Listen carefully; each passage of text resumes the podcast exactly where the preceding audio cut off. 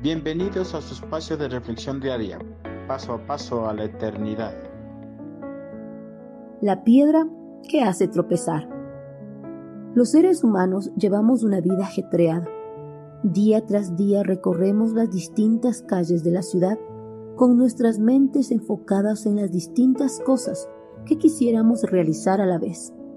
En esa condición no miramos atentamente en dónde pisamos y en ocasiones por esta falta de atención tropezamos con una piedra y caemos abruptamente ocasionándonos heridas dolorosas. Si prestáramos atención al camino por donde estamos andando, no tropezaríamos con las piedras y nos ahorraríamos el dolor que producen las caídas.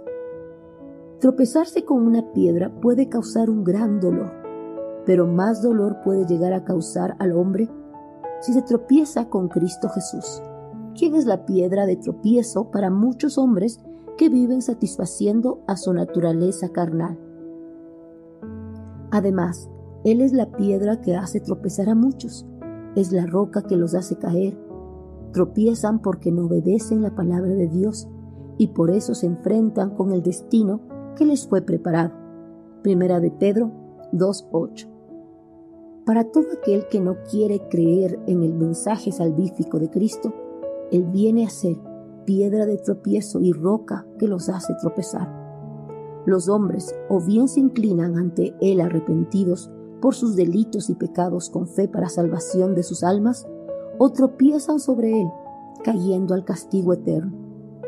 Los hombres no tropiezan por alguna dificultad intelectual que puedan tener, ni tampoco porque haya nada en el Señor Jesús que haga imposible creer en Él ellos tropiezan porque voluntariamente desobedecen las enseñanzas dejadas por Cristo.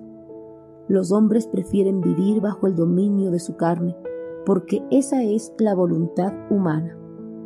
Jesucristo vino a este mundo para dar salvación a través de su sacrificio a todas las personas sin ninguna clase de restricciones. Pero lo que pudo haber sido la salvación para el hombre vino a ser la causa de su más honda condenación, porque el hombre no quiere aceptar el sacrificio que Cristo realizó en su favor. Este hecho puntual es la piedra de tropiezo, es la roca que hace que los hombres caigan a la condenación eterna. Porque el castigo es más severo para los que desprecian el sacrificio de Cristo que para los que despreciaron las leyes dadas en el Antiguo Testamento. Desde tiempos remotos Dios ha determinado que su amado Hijo sea el medio de salvación, si cree, o el medio de juicio, si rechaza las buenas nuevas de salvación.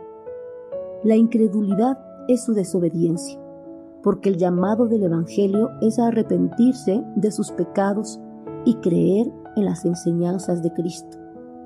Los hombres no fueron destinados para Dios para ser desobedientes e incrédulos a su palabra, más bien fueron destinados a la condenación.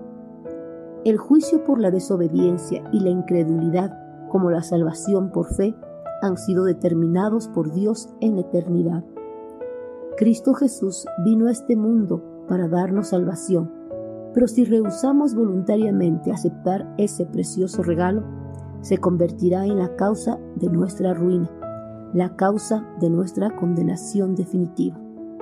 Si ya hemos aceptado el regalo de la salvación, llevemos una vida de total obediencia a cada una de las enseñanzas de nuestro Señor, pues si no lo hacemos será la piedra que nos lleve a nuestra condenación eterna, separados definitivamente de nuestro Padre Celestial.